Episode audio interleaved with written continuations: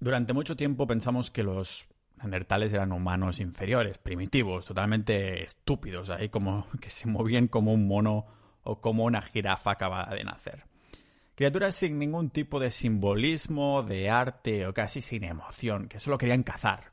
Los dibujos animados nos los imaginamos ahí con un taparrabos de leopardo y con un bate hecho de un tronco arrastrando a alguna hembra en su cueva o algo así. Lo que pasa es que las últimas evidencias nos han demostrado que esto no es para nada cierto. Esta evidencia es vendría a decirnos lo contrario a lo que pensábamos en primera instancia, que en verdad sí eran criaturas simbólicas, que creaban arte, que eran en cada sentido de la palabra humanos. No solo a nivel cultural, sino también fisiológico, porque sabemos que los humanos anatómicamente modernos se cruzaron con los neandertales. Y no me refiero a que cruzaron caminos, sino que se cruzaron en la cama, para decirlo así. Guiño, guiño. Claro, no puedes tener descendencia con otra especie. Esto significa que era, eran humanos estos neandertales, no subhumanos o algo por el estilo. Sí que es verdad que tenían un aspecto algo diferente al Homo sapiens, a nosotros, pero éramos la misma especie. En la península ibérica se ha visto evidencia de cómo los Homo sapiens convivieron o aniquilaron o asimilaron, ya se verá, con los neandertales, y es por esto que algunas poblaciones de hoy en día en todo el mundo compartimos entre un 3 y un 4%, no, perdona, un 3 y un 5% de, de nuestro ADN con los neandertales. Hasta aquí todo estaba claro. Pensábamos que, bueno, los neandertales eran los primos que dejamos atrás, el primo tontito que dejamos atrás, ese un poquito gordinchón a lo mejor, que no podía seguirnos el ritmo. pensábamos también que, bueno, la historia era lineal, esta historia de nuestra evolución, y, que el neandertal era el último eslabón antes de llegar al Homo sapiens, al humano moderno. Pero de pronto, en las cuevas de Denisova, en Siberia, Rusia, no hace tantos años, fue en 2016, perdón, 2010, encuentran un hueso de un dedo meñique. Un hueso de un dedo meñique, dirás, Pau, pero ¿qué tiene esto de especial? Porque deberían cambiar lo que conocemos de la historia por un dedo de meñique. Bueno, el caso es que este hueso del dedo meñique lo cambia todo. Lo cambia todo porque hacen un test de ADN y son capaces de sacar un genoma completo. ¿Y qué descubren? Pues que no se trataba de un Neandertal, Tampoco era un Homo sapiens. Se trataba de otra especie humana que aún no habíamos catalogado. Vamos a indagar hoy en esto aquí, en el podcast multipotencial de Power Ninja.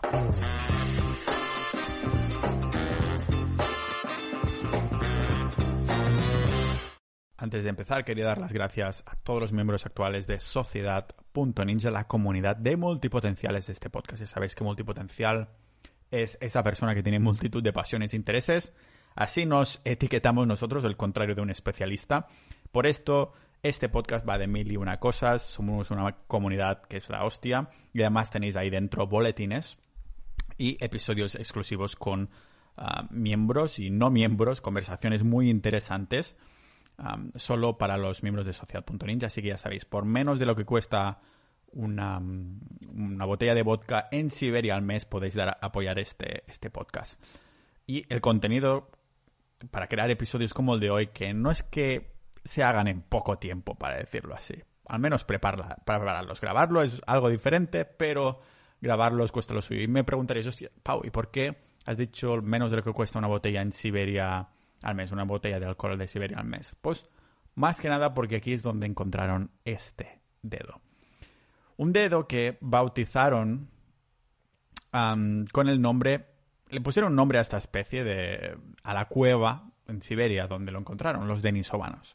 Lo investigan más de cerca y esta teoría ya no es una teoría, parece un hecho, un hecho científico comprobado que nos dice que existió otra especie de ser humano que no conocíamos y parece ser estar más cerca, o al menos relativamente más cerca, de los neandertales que del Homo sapiens.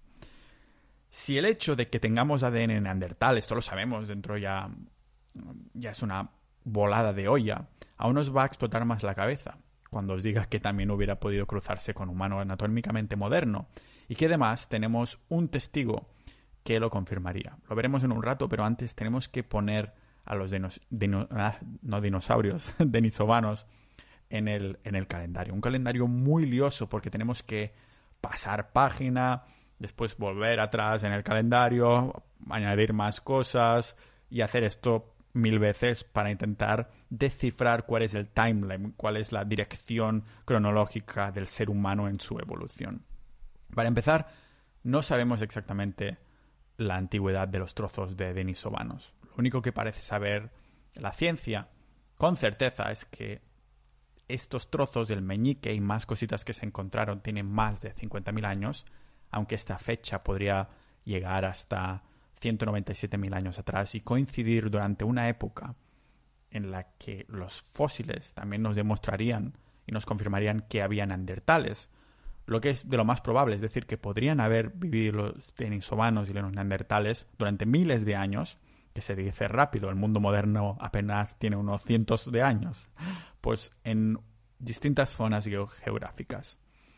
No podríamos saber exactamente cuándo vivieron, porque 50.000 años atrás es la fecha más antigua, el tope, para decirlo así, que podría dar la datación por radiocarbono. Pero después de que más recientemente se analizaran mitocondrias en estos restos, sí que se confirmaría que hubo varios grupos de nisovanos separados con, con varios miles de años de diferencias que además, además se mezclaron tanto con neandertales como con Homo sapiens modernos. Es decir, que hubo estas mezclas y distintos grupos de denisovanos en el tiempo en la cueva. Y estas mezclas, lógicamente, no es que se hicieran en la cueva, de lo contrario, la hubiéramos llamado el burdel ancestral o algo por el estilo.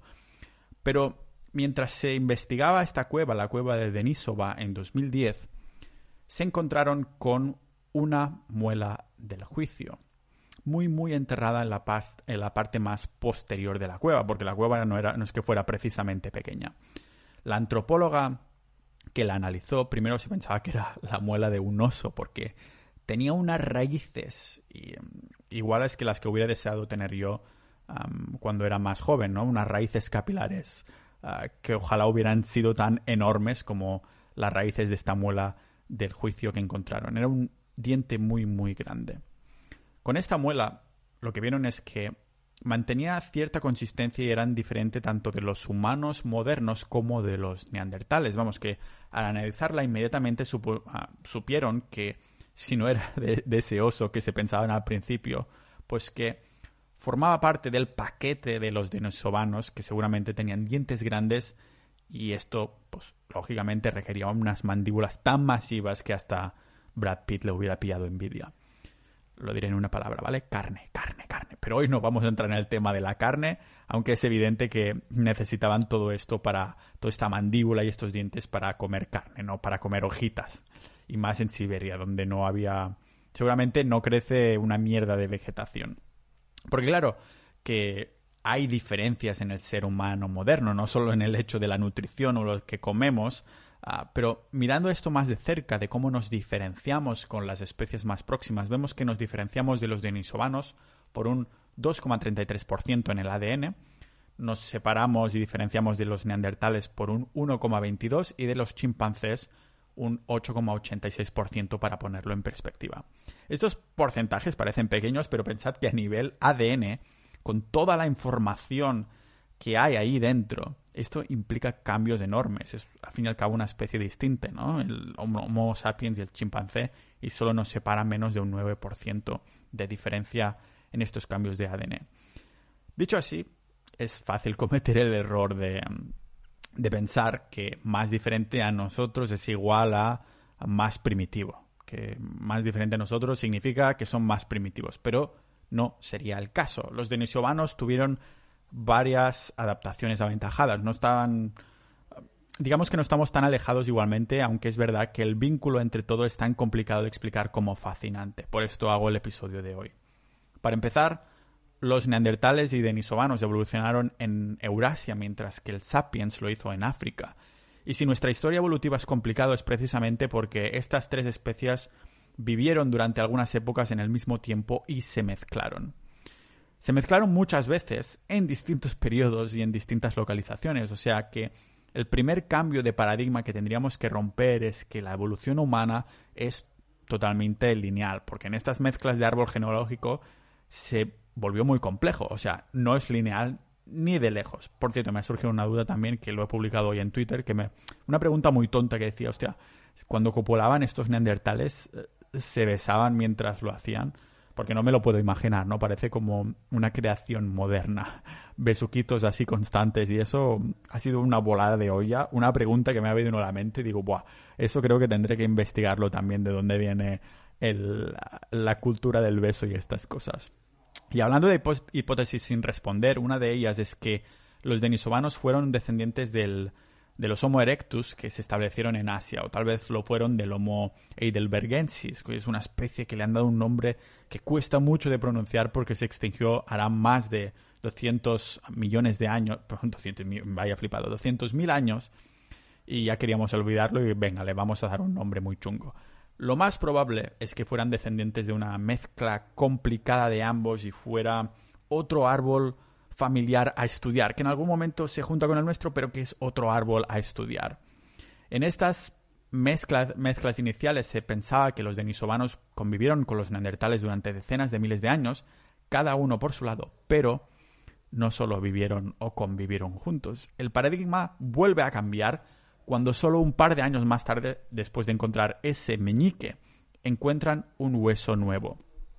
El hueso de una niña de unos 13 años que vivió hace 90.000 años en las cuevas de Denisova, pero lo más enigmático de todo, lo que nos deja con la boca abierta, es que Denny, como llamaron a la niña, no muy originales de estos científicos, casi lo llaman hueso 1, pues era un híbrido. Denny era un híbrido, una persona con ADN mezclado entre neandertal y denisovano.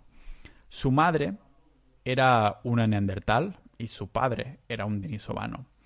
Ha sido la primera vez en toda la historia de la humanidad que se ha podido hacer una conexión entre las dos especies y por eso ahora se sabe que el ADN de los denisovanos está hecho de un 17% de ADN neandertal. No corráis a decir que, oh, qué bonito es el amor, que no conoce ni razas ni especies, pero tampoco sabemos si este emparejamiento era consentido, ni siquiera si los hijos como Denny hubieran podido ser potencialmente fértiles. Esto daría soporte también a la teoría de que no es que los denisovanos y neandertales se extinguieron, sino que fueron asimilados hasta llegar al humano moderno. Pero mientras que esta hipótesis se refuerza, ah, salen muchísimas otras preguntas sobre nuestro pasado con el que ah, empiezan a surgir cuando abrimos esta cueva. Una cueva ocupada por los denisovanos mucho antes de que los Homo sapiens abandonaran África, porque sí, no todo empezó en África, ninjas de la vida. La realidad es que otras especies de humanos ya rondaban por la Tierra mucho antes de que nosotros la empezáramos a explorar y a expandirnos. Interesantemente, los restos de ADN del Homo denisova, que también es una manera de llamarlo, el Homo denisova, como lo llaman ahora, termina de formar, se termina, para decirlo así, eh, encontrando de una forma como más predominante en Australasia, la región oeste de Oceanía, donde incluimos Australia, Papúa Nueva Guinea, Nueva Zelanda y Melanesia. ¿Cómo llega? ¿Cómo llega un ADN de hace tantos años desde Siberia hasta Oceanía? Tal vez las herramientas que encontraron en aquella cueva nos pueden dar pistas para responder a esta pregunta. Tal vez, lo digo tal vez. Lo que sí os puedo asegurar es que nos abrirán muchísimos otros más interrogantes. Interrogantes que enlazan con supervivientes de posibles civilizaciones avanzadas. Y es que en las runas del pasado los denisovanos nos dejaron unos objetos físicos que son muy difíciles de explicar. Uno de ellos es un brazalete hecho de roca verde. Un brazalete que no solo es el más antiguo de toda la historia que hemos encontrado hasta la fecha, hasta el día de hoy, sino que también tiene forma de herradura circular. Circular, aún siendo de roca maciza, repito. No era un brazalete entero, pero se conserva casi en su totalidad y está hecho de roca. El último y único elemento que nos dejarán atrás las civilizaciones más antiguas precisamente porque es de los pocos que se conserva durante periodos de tiempo muy largo. Pero este brazalete juega un papel esencial y especial. No solo por haberse redondeado con roca, y es que una de las características que impresionan más de este brazalete, y os voy a dejar imágenes en las notas del episodio, es el hecho de que está agujereado en el centro. Y diréis, vale, Pau, ¿y qué tiene esto de especial? Si seguramente fuera para poner algo por el centro. Pues sí, estaríais en lo cierto, porque el agujero serviría hipotéticamente para poner ahí como un colgante, para que un colgante colgara del brazalete. Hasta aquí el agujero curioso y tal, nada especial, pero se vuelve interesante como más de cerca lo empiezan a mirar los arqueólogos. Empiezan a mirar el agujero de cerca y se dan cuenta de que la única manera moderna que sabemos en cómo se podría haber agujereado es con un taladro.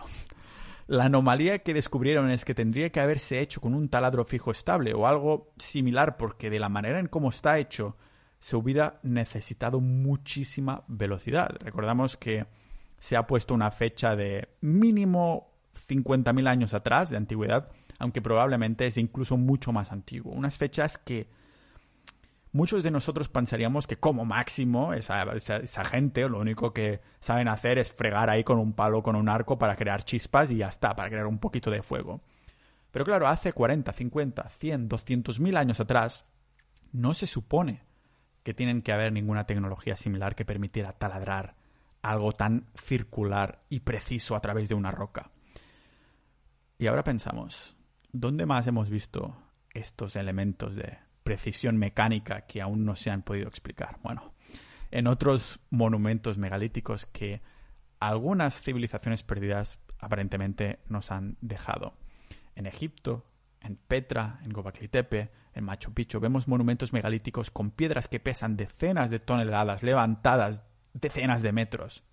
Pero además, piedras no solo pesan mucho, sino que tienen unos encajes perfectos, como si hubieran tenido alguna tecnología mecánica que hoy día no podemos asociar en ese momento de la historia. y también os voy a dejar imágenes en las notas del episodio, pero que se ve muy claramente ah, el muro inca. El muro inca en el que las piezas de esas piedras tan pesadas están encajadas a la perfección y la cultura más nueva de los incas construyen encima de una manera mucho más rudimentaria. ¿Cómo es que vamos atrás en la historia? ¿Cómo es que no concuerdan estas fechas? ¿Podría ser que este brazalete fuera una pieza del puzzle que es nuestro pasado? Algo que aún no hemos descubierto. Y es que repasemos que esta piedra de decoración, ese brazalete es el más antiguo jamás encontrado, es redondeado pero hecho de roca maciza. Tendrían que haber trabajado la roca con un agujero hecho con una herramienta similar a la de un taladro que en esa época es imposible que tuvieran. Y junto con el meñique y brazalete también se encuentran algo que de buenas a primeras no nos vamos a sorprender tanto, pero que podría ayudar a explicar por qué hay densidad del resto de ADN de los denisovanos en Australasia. Se trata de agujas, agujas finas, muy largas, lo que nos podría sugerir que estaban cosiendo o juntando cosas grandes, una hipótesis es que podrían haber estado haciendo barcos de piel para navegar, por ejemplo. Y esto explicaría tal vez cómo llegó tanto ADN, ADN de denisovano en Australia. Lo que queda claro es que hay indicaciones de tecnología situada en momentos del tiempo que no tendrían que estar ahí. Estamos hablando de 20, 30 mil años antes de, de la historia que decíamos conocer. Este tipo de agujas o el brazalete, sin contar el agujero, podríamos esperar encontrarlos en la época de que los arqueólogos llaman neolítico, pero se ha encontrado en el paleolítico. Algo no encaja. Algo no, encaja, ninjas de la vida. El Homo denisova fue descubierto recientemente, estamos hablando en 2010. Lo que esto significa es que seguimos descubriendo cosas constantemente y dándonos cuenta de que nos faltan piezas del puzzle que seguramente hemos llegado a las conclusiones de forma demasiado precipitadas porque tenemos la línea del tiempo totalmente descuadrada. No es una historia simple, es una historia muy compleja y con mucha trama, como una telenovela colombiana. Estos descubrimientos hacen que tengamos que desmantelar lo que sabemos y decíamos saber y dejamos de saber en ciertos periodos de tiempo. Es como si quisiéramos borrar con goma a lo que hemos escrito, pero ups, nos damos cuenta de que lo que hemos escrito está en boli, hemos escrito con bolígrafo. Nos cuesta aceptar que nos podemos equivocar y es algo que el descubrimiento de los denisovanos y las preguntas sin responder de nuestra historia siguen llevando a la luz. ¿Cuántas cosas más no sabemos o incluso son equivocadas de nuestro pasado? Para empezar, podría ser perfectamente que haya más denisovanos esparcidos por toda Asia o que hayamos etiquetado por error en los museos como Homo erectus cuando en verdad eran denisovanos. Ups, espera, esto ya ha sucedido. Cinco años más tarde, en 2015, en China, los antropólogos descubrieron dientes humanos de entre 80.000 y 120.000 años atrás. Dientes que compartían facciones tanto modernas como antiguas, como si hubieran hecho una ensalada de ADN. Ahora, gracias al descubrimiento de las cuevas de Denisova, podemos hipotetizar perfectamente que podrían ser más dientes de denisovanos. Similar, eso me recuerda, no puedo evitarlo, a lo que pasó con los dinosaurios y el meteorito, que una vez se toma la hipótesis en serio y sabemos lo que estamos buscando específicamente, y em, empiezan entonces a aparecer muchísimos más fósiles y restos por todo el mundo. Ahora que ya hemos aceptado los denisovanos como una realidad, tal vez deberíamos empezar a considerar también en serio la hipótesis del meteorito de la que hablé a fondo en el episodio 103. Y que, lógicamente, vamos a seguir yendo en esta historia, intentando buscar la verdadera historia o desmantelando un poquito enigmas de la historia de nuestro pasado, del ser humano, de civilizaciones perdidas que podrían haber existido, el eslabón perdido. Realmente después de considerar esta, toda la evidencia de la hipótesis del meteorito, muchos estamos pensando ya que hay ahí un paso en el que hubo una catástrofe mundial, natural, y se, de la faz de la Tierra el 70% o incluso más de la población se fue a la mierda. Y entonces empieza la historia tal como la conocemos. Ahora mismo estamos viendo esto, que hay cosas que no cuadran con lo que pensábamos saber. Lógicamente lo iremos indagando aquí poco a poco en este podcast multipotencial de Pau Ninja.